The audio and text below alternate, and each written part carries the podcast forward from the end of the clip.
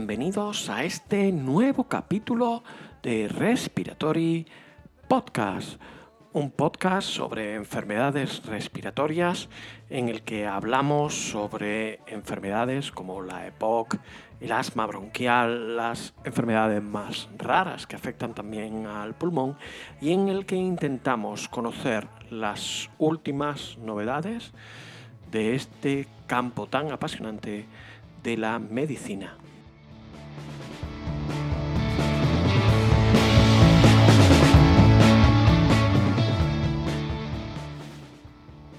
Y hoy, eh, después de estos capítulos extra que tuvimos con motivo de las, eh, de las elecciones a la presidencia de la SEPAR, y por cierto también me gustaría dar la enhorabuena a Fran García Río como nuevo presidente de SEPAR y también a Paco Álvarez y a Esther Barreiro darles las gracias, primero por haberse presentado a este puesto y segundo también por haberme eh, ayudado y haber accedido a poder ser entrevistados en este, en este podcast.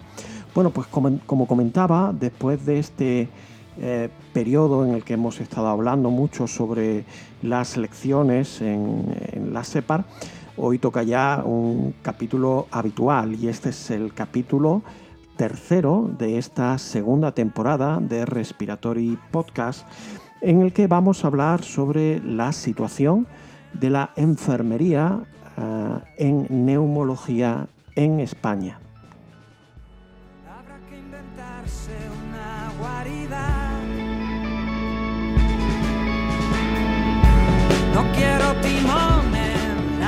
Y está claro que eh, teníamos que hablar en este Respiratory Podcast también sobre esa parte de los servicios de neumología eh, que es tan indispensable a la hora de atender a pacientes con enfermedades respiratorias. Eh, todos los que trabajamos en este campo sabemos que la enfermería es fundamental, fundamental tanto para cuidar a los pacientes, tanto cuando están ingresados como cuando son atendidos de forma ambulatoria, como también eh, para la realización y la ayuda en la realización de procedimientos diagnósticos. Enfermería es fundamental, por ejemplo, a la hora de hacer exploración funcional respiratoria. Son realmente las que suelen hacer o los que suelen hacer eh, las exploraciones funcionales respiratorias, la espirometría, las gasometrías, los estudios del sueño, eh, los estudios de volúmenes pulmonares o de difusión, los suelen llevar a cabo eh, en todos los servicios enfermeros. Eh, por otro lado, también enfermería ayuda en las técnicas diagnósticas, como decía, como es por ejemplo la broncoscopia. Eh, todos los servicios de neumología que tienen o que hacen broncoscopias tienen una enfermera o un enfermero que ayuda a hacer también estas técnicas. Y realmente tienen una labor que es fundamental y que debería ser todavía, yo creo, más eh, importante en el manejo y en la educación del paciente. Gracias a Dios, eh, nuestros gestores y nuestros eh, políticos se están dando cuenta que es necesaria también eh, la consulta de enfermería respiratoria en los servicios de neumología y empiezan a aparecer en los distintos servicios este tipo de mm, consultas donde lo que se da es educación sanitaria, eh, para pacientes con enfermedades respiratorias. Bueno, pues como comentaba, eh, habíamos hablado sobre medicina en muchos aspectos, hemos hablado también con asociaciones de, pacientes y como decía, uno de los actores fundamentales en la asistencia a los pacientes con enfermedades respiratorias era enfermería y eh, bueno, pues hacía falta un capítulo para que pudiéramos hablar con alguien que representa muy bien lo que para mí debería ser la, enfermería neumológica en España, con eh, docencia, con investigación y por supuesto también con asistencia, eh, y que pudiéramos hablar y que nos explicara cuál era la visión o su visión acerca de eh, las cosas que le faltan a la enfermería respiratoria, porque hay que luchar y creo que debería ser también un buen motivo para que ahora que ha habido un cambio en la presidencia de SEPAR, pues se siga empujando en este sentido. Eh, por ejemplo, en el sentido de la especialización dentro de la, enfermería.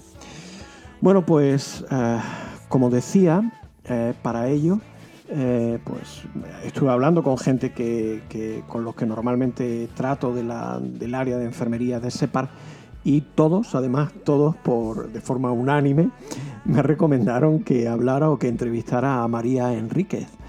Y bueno, pues si ellos decían que era la persona que tenía que, venir aquí, pues eh, no iba a decirles que no.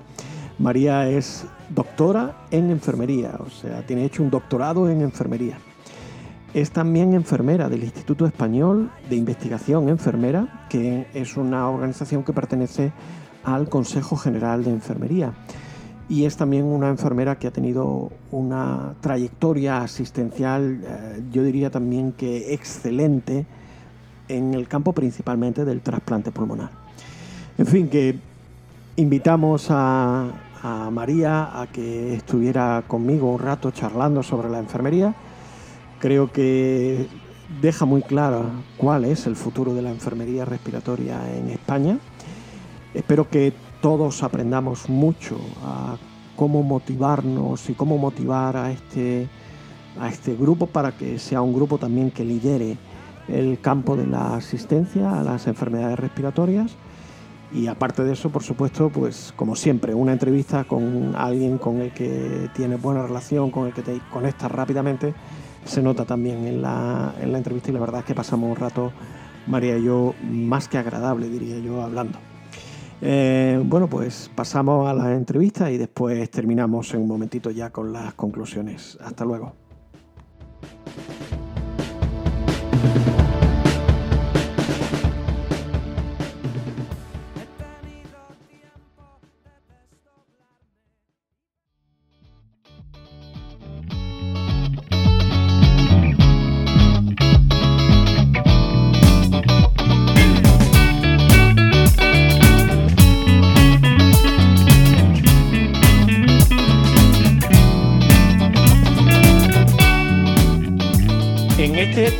Episodio de la segunda temporada de Respiratory Podcast eh, había un tema que llevaba ya un tiempo que me daba cuenta que teníamos que hablar sobre él y que todavía no habíamos tocado, y es el aspecto de la enfermería en la neumología de España. Eh, y bueno, gracias a Dios tengo muchos amigos en enfermería y uno de ellos me dijo, oye, aquí tiene que salir María Enrique. Y pues nada, yo me puse en contacto con María y ella tuvo bien el, juntarse un ratito a grabar eh, para poder charlar sobre la enfermería en neumología, en el campo de la neumología en España. María es doctora en enfermería y es enfermera además del Instituto Español de Investigación Enfermera, que pertenece además al Consejo General de Enfermería. Así es que, María, muchísimas gracias por estar conmigo grabando este capítulo de Respiratory Podcast y espero que te sientas como en casa.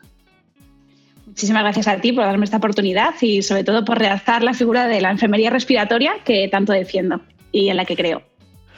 Muy bien, bueno, pues tal vez lo primero eh, sería que te presentaras, ¿no? ¿Cuál es tu trayectoria? Porque cuando yo he visto tu trayectoria profesional, la verdad es que es espectacular, sencillamente es espectacular. En el AGERE, en el último número de AGERE, ¿no? El, el boletín que saca el, el, área de asma de SEPAR, ya tiene una entrevista contigo y cuenta más o menos todo lo que es tu desarrollo profesional, pero yo creo que eh, es bueno que lo comentes para que la gente vea el nivel de quién estamos, ¿no? Eh, bueno, yo realmente eh, acabé enfermería en el año 2006 y nada más de acabar enfermería, pues acabé en una consulta de respiratorio. Me di cuenta que tenía unos conocimientos muy, muy escasos de todo lo que era el paciente con problemas respiratorios y, por lo tanto, me puse a ver cómo me podía formar un poco más. Tuve la suerte de que en ese en esa nueva faceta de mi vida eh, coincidí con un neumólogo que era encantador, que se llamaba Raúl Moreno, y entonces eh, él me ayudó muchísimo. Fue el que me dijo, apúntate a SEPAR, en SEPAR hay cursos, en SEPAR te enseñas, en SEPAR hay una enfermería muy potente que sabe mucho de respiratorio, ellos te pueden ayudar. Y así fue como me inicié un poco en el campo de la enfermería respiratoria. Y 14 años después he tenido más suerte aún porque me he mantenido durante estos 14 años siempre... Eh, en temas relacionados con respiratorio. He estado de gestora de trasplante pulmonar, he estado en planta de hospitalización de cirugía de toras, he estado en broncoscopias, en cáncer de pulmón, en consultas eh, monográficas, en prueba en eh, laboratorio de pruebas funcionales. He estado en eh, un poquito por sueño, muy poquito, eso sí que es lo que menos he tocado, en hospitalización. Entonces, digamos que he pasado por por muchos puntos diferentes de, la enfermedad respiratoria y eso me ha hecho tener una visión muy completa del paciente respiratorio en todas sus facetas, ¿no? tanto desde las consultas como en momentos agudos, como en momentos un poco más crónicos. Vale. Bueno, pues eh, con toda esta perspectiva, has contado algo de cómo empezaste a, gustar, cómo te empezó a gustar la neumología, pero yo me gustaría indagar un poquito más en eso, ¿no? O sea, yo, por ejemplo, siempre cuento que a mí me empezó a gustar la neumología eh, estando ya estudiando la carrera, mi padre es neumólogo y llegó un momento en que empecé a ver gente de verdad. El primer paciente que vi fue un paciente respiratorio, ¿no? En la consulta de mi padre. Y claro, ahí te das cuenta de lo que es una enfermedad respiratoria, lo que supone, etcétera, ¿no? Y a partir de ahí, pues ya fue el despegue, ¿no? De esta, de esta vocación. ¿Cómo fue en tu caso exactamente el, el darte cuenta que te gustaba este campo? Pues mira, realmente no sabía si me gustaba o no. ¿eh? Lo que pasa es que me parecía increíble que había estudiado una carrera, en ese momento era una diplomatura y por lo tanto sean tres años, y cuando yo salí pensé que conocía mm, al paciente respiratorio o lo que era una enfermedad respiratoria. Cuando llegué de repente en mi primer día eh, como enfermedad respiratoria me di cuenta que no era así. O sea, me dio una espirometría y el paciente me dijo, ¿me puedes decir cómo estoy? Y yo no tenía ni idea de qué le tenía que contestar. Y eso me hizo sentir muy mal, porque yo era la responsable de un cuidado de un paciente que tenía un problema y no le sabía responder. Entonces eso me dio una sensación de, pero, pero yo no puede ser esto. Y entonces ahí empecé a, coger el gusto primero por las pruebas funcionales. Eh, para ello me formé voluntariamente durante seis meses en un servicio de pruebas funcionales y cuando aprendí, pues de repente me empecé a motivar porque entendía por qué se comportaba un paciente POC de una manera, entendía por qué un paciente asmático eh, eh, tenía ciertas sintomatologías. Entonces eso me fue llamando una cosa tras otra y, y luego formándome por cursos, es verdad que SEPAR eh, me ayudó muchísimo en Neumo Madrid, eh, a la sociedad que también pertenezco.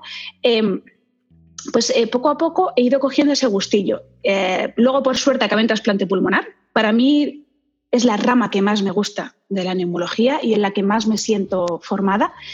Y claro, ya ahí cuando llegué con Alicia de Pablos en el 12 de octubre, eso ya fue maravilloso. Pudimos montar la unidad de cero, porque cuando yo entré, eh, justo se montaba la unidad del Hospital 12 de octubre, y para ello me tuve que aprender todos los eh, protocolos de Pittsburgh. Entonces, para mí, aprender de lo que hacía la enfermería eh, en, fuera de España en el trasplante pulmonar me dio un paso muy grande.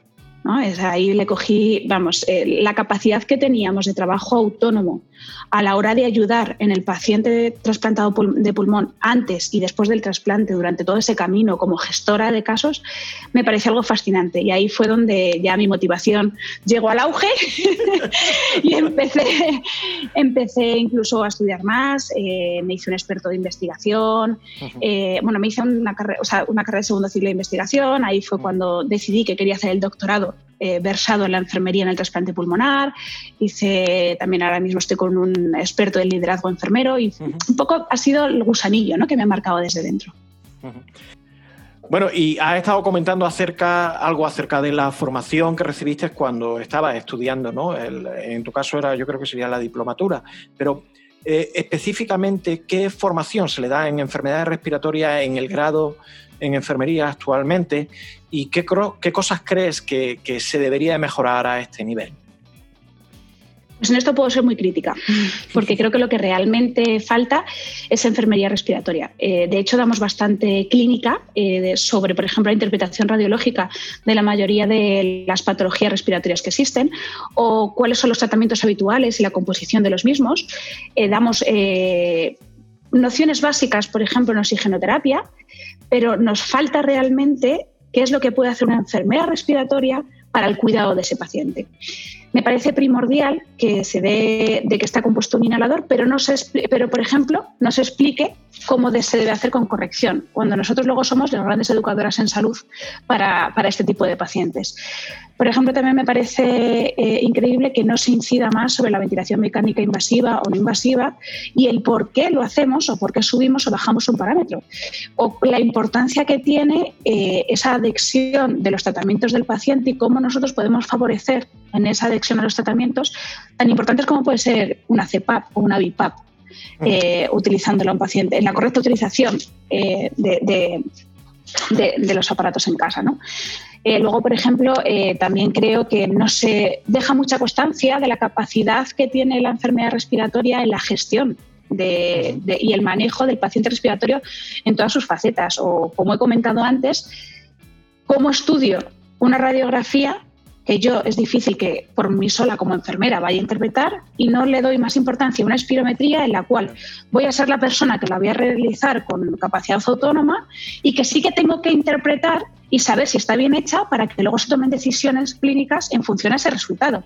Entonces, eso me parece tan importante y creo que en eso, por ejemplo, eh, sociedades como científicas como SEPAR o como la RS tenemos que incidir mucho en que los planes educativos se cambien desde, desde abajo, ¿no? desde la base, incidiendo en que la enfermedad respiratoria es tan importante y después de que esta pandemia haya dejado tan patente que las enfermedades respiratorias son necesarias, no, son no solo en hospitalización, sino también en consultas, en atención primaria y en una unidad de intermedios o incluso en una UCI. Eh, y has comentado también que estuviste formándote, ¿no? Eh, cuando estuviste aprendiendo todo el tema del trasplante pulmonar, etcétera, eh, y estuviste en el extranjero, en Estados Unidos. Entonces, te quería preguntar también cómo está considerada la enfermería española en el campo de las enfermedades respiratorias con respecto a otros países de nuestro entorno, ¿no? No sé, no sé cómo nos ven o cómo ven a la enfermería española que se dedica a respiratorio comparada, no sé, con Estados Unidos o Francia o lo que sea. Pues eh, yo no llegué a desplazarme, es verdad que yo sí que tuve una colaboración muy estrecha, eh, pero hicimos todo telemático porque quien se desplazó fue mi compañera eh, médico. Pero es verdad que nosotros manteníamos un contacto muy directo con ellos. ¿no? realmente creen mucho nuestra valía, pero luego legislativamente somos muy diferentes. Entonces, las competencias que tenemos, dependiendo del país, varían tanto que eso también nos, nos complica a la hora de unificar criterios de qué es lo que hace una enfermedad respiratoria en uno u otro país. En realidad, en esa línea eh, creo que tenemos mucho por hacer. De hecho, ya se están empezando a hacer pequeñas cosas. Eh, fíjate que eh, es algo tan importante como que el CIE, que es el Consejo Internacional de Enfermería, defiende la enfermera de práctica avanzada, que por ejemplo puede ser una enfermera que, que, realiza, por ejemplo, función pulmonar respiratoria, algo un poco más específico, pero en España como tal, ese tipo de enfermeras, aunque se habla mucho del boca a boca, del boca a boca legislado no está. Entonces, eso hay que hacerlo a partir de, estamos intentando, de resoluciones. de hecho, se cree que para el año que viene se intenta proyectar una de enfermería respiratoria, un poco, pues eso, ¿no? Para conseguir un respaldo eh, eh, que, nos garantice esa, autonomía y esa capacidad de trabajo que tenemos las enfermedades respiratorias. Y eh, sobre eso también te quería preguntar yo, porque los servicios de neumología necesitan personal de enfermería con formación en enfermedades respiratorias y esto a veces sabes que es complicado, ¿no? Pues porque a veces los contratos en enfermería o es lo mismo que en medicina, son de tres meses, tiene una persona tres meses formándose, gasta un tiempo y, ella hace un, esfuerzo por formarse, por ejemplo, en función pulmonar o en sueño y de repente le cambian el contrato y lo pasan a, a otro lado, ¿no? Y entonces, una duda que tengo yo es si tú crees que es necesario que haya un proceso de especialización en neumología, al igual que ocurre, pues no sé, con enfermería específica que hay para salud mental, o bueno, el ejemplo más claro es lo del tema de las matronas, ¿no? Pero por ejemplo, tenemos enfermeras que son, digamos, especializadas en salud mental o en pediatría, etcétera, ¿no? ¿Crees que en neumología también es necesario que vayamos por este camino? Sí, por supuesto. Realmente Ahora tenemos eh, establecidas como siete especialidades de enfermería, de las cuales no están todas desarrolladas, eh, todavía quedan bastantes de ellas por desarrollarse y algunas, aunque están desarrolladas, luego en la realidad, eh, siendo prácticos, no se lleva a cabo o no se rentabiliza esa formación. Por ejemplo, que tú comentabas de salud mental, hay grandes enfermeras formadas, especialistas en salud mental, pero luego para ciertos puestos no se, no, se, requiere tener esa formación. Entonces, lo que primero tenemos que hacer es, si logramos sacar, eh, sacar más especialidades, es garantizar que luego se va a contratar a enfermeras con esa especialidad y que, cumplan ese perfil.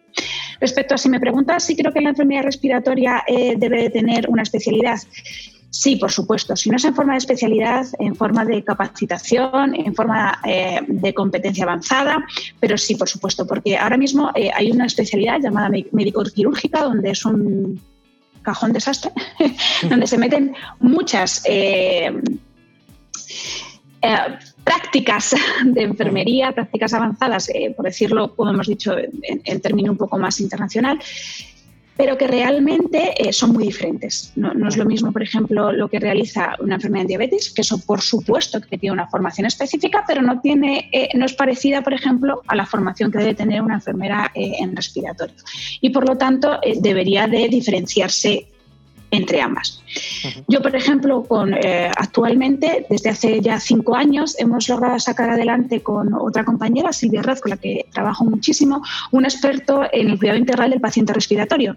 Lo hacemos a través de la Universidad de Ávila y de FUDEN y eh, estamos logrando eh, pues formar a enfermeros expertos. Lo hicimos a partir de la detección que te comentaba de que había mucha gente que quería formarse o aprender más sobre la enfermedad respiratoria, pero no había eh, algo que aunara todo. Había muchos cursos, por ejemplo, de función pulmonar, cursos de asma, cursos de POC, cursos de inhaladores, pero no un gran curso ¿no? que tuviera un respaldo con una universidad detrás que permitiera eh, pues, tener créditos CTS que, que, que respaldaran una formación eh, en enfermedad respiratoria.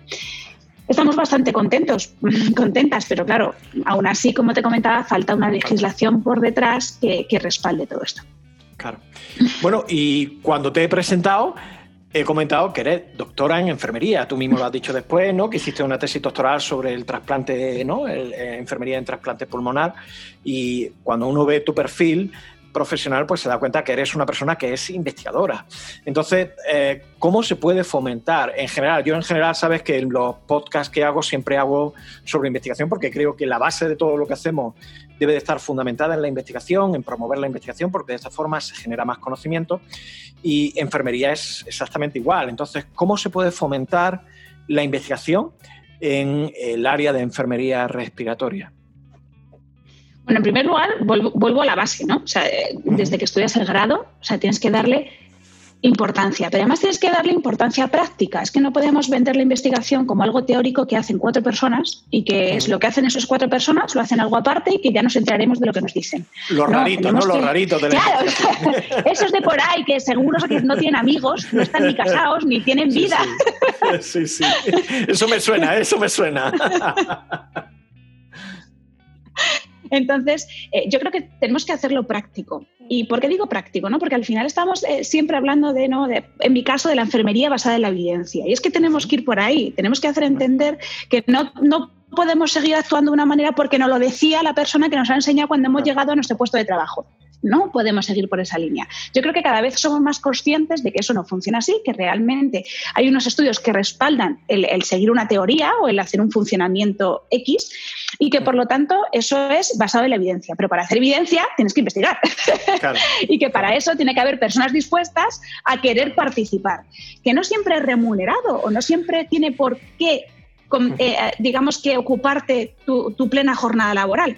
El problema es que, ah, según está estructurado la investigación en España, es muy complicado. Porque hay dos tipos de perfiles. Uno que se dedica toda su jornada laboral a la investigación y habitualmente no está muy bien reconocido, a no ser que saques eh, pues unas investigaciones muy buenas y en enfermería eso es difícil.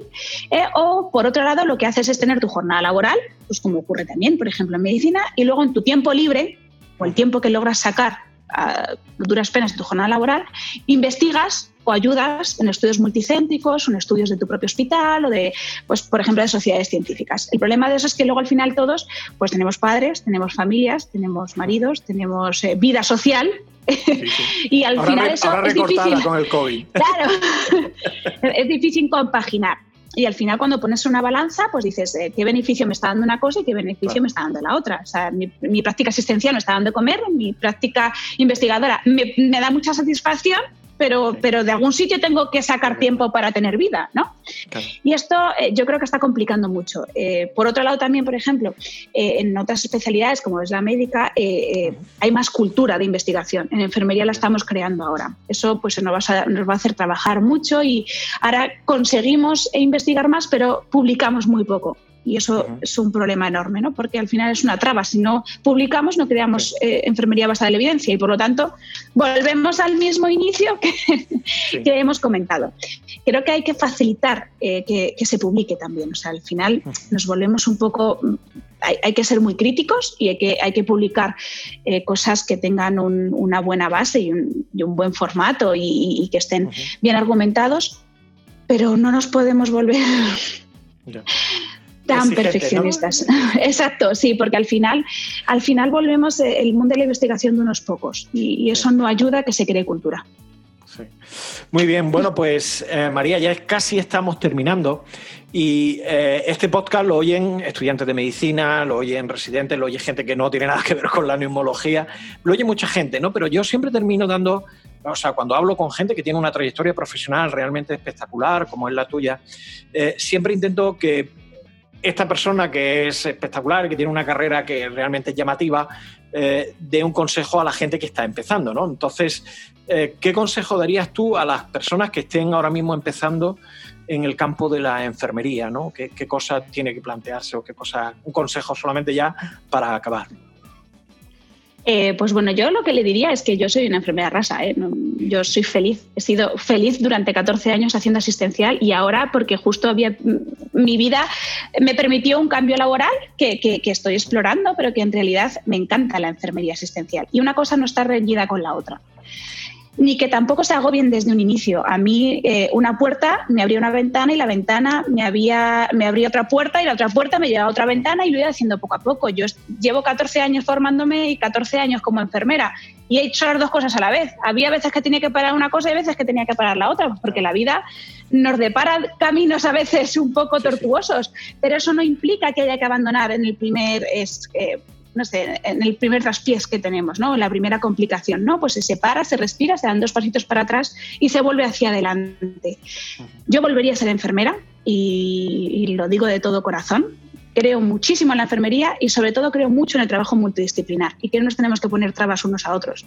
O sea, si conseguimos sacar a un paciente adelante es porque todos hemos puesto nuestro granito de arena. No creo en los egos y creo que al final eh, el ser eh, buena gente te abre muchas puertas, de verdad, en todos los lados. Y si no te las abre, pues no merece la pena. totalmente, totalmente de acuerdo. ¿eh?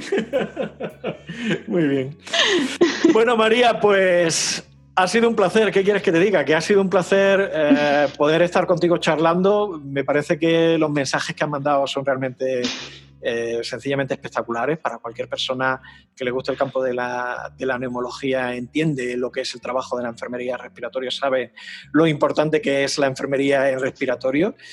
Y nada más, espero que esto, eh, bueno, que a la gente que esté oyendo esto le guste, que haya gente que se motive a hacer enfermería y después buscar enfermería respiratoria eh, gracias a tus palabras que realmente son maravillosas. Y nada, darte las gracias por supuesto y espero que nos veamos próximamente en alguna reunión. No sé cuándo podremos hacer alguna presencialmente, pero bueno, al menos sí que esperemos vernos pronto, ¿vale?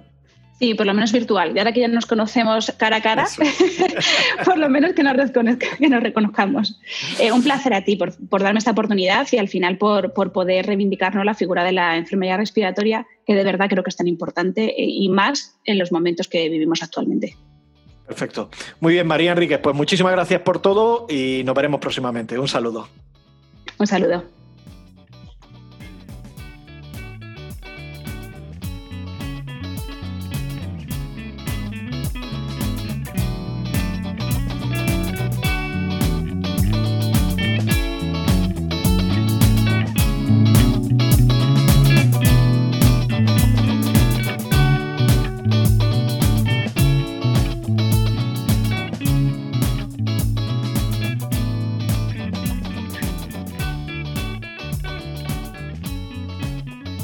Bueno, pues esta fue la entrevista con María Enríquez. Eh, la verdad es que fue eh, algo realmente agradable. Yo creo que ha dejado muy claro ella cuál es el papel de la enfermería en el manejo y en el cuidado de las personas con enfermedades respiratorias. María, la verdad es que eh, me ha dejado sorprendida tanto por el currículum como por la capacidad de comunicación.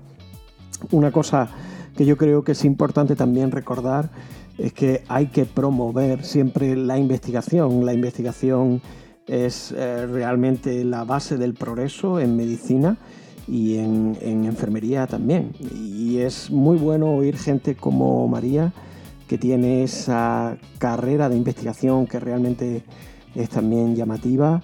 Eh, animo a todos los que estéis, que seáis enfermeros, que estéis escuchando este podcast también, a que os montéis en el carro de la investigación eh, al nivel que se pueda, pero creo que es bueno siempre eh, realizar labores de investigación, aparte de la asistencia y por supuesto de la docencia.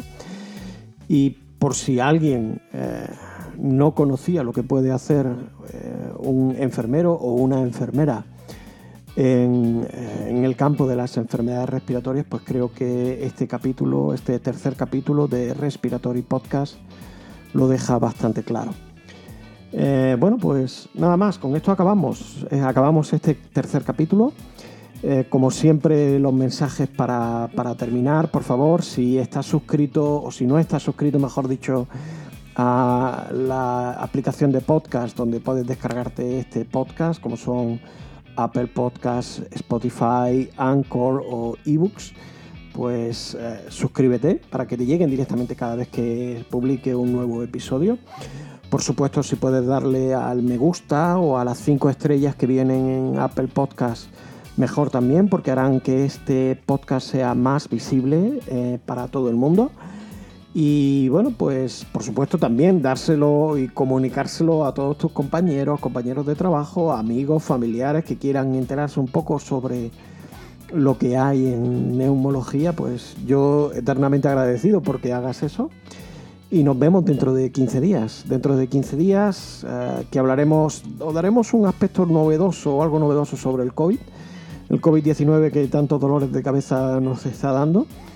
Y bueno, espero que os guste. Y por supuesto también, antes de acabar, recordar que tenemos una lista de Spotify eh, de, canciones con las que terminamos cada capítulo.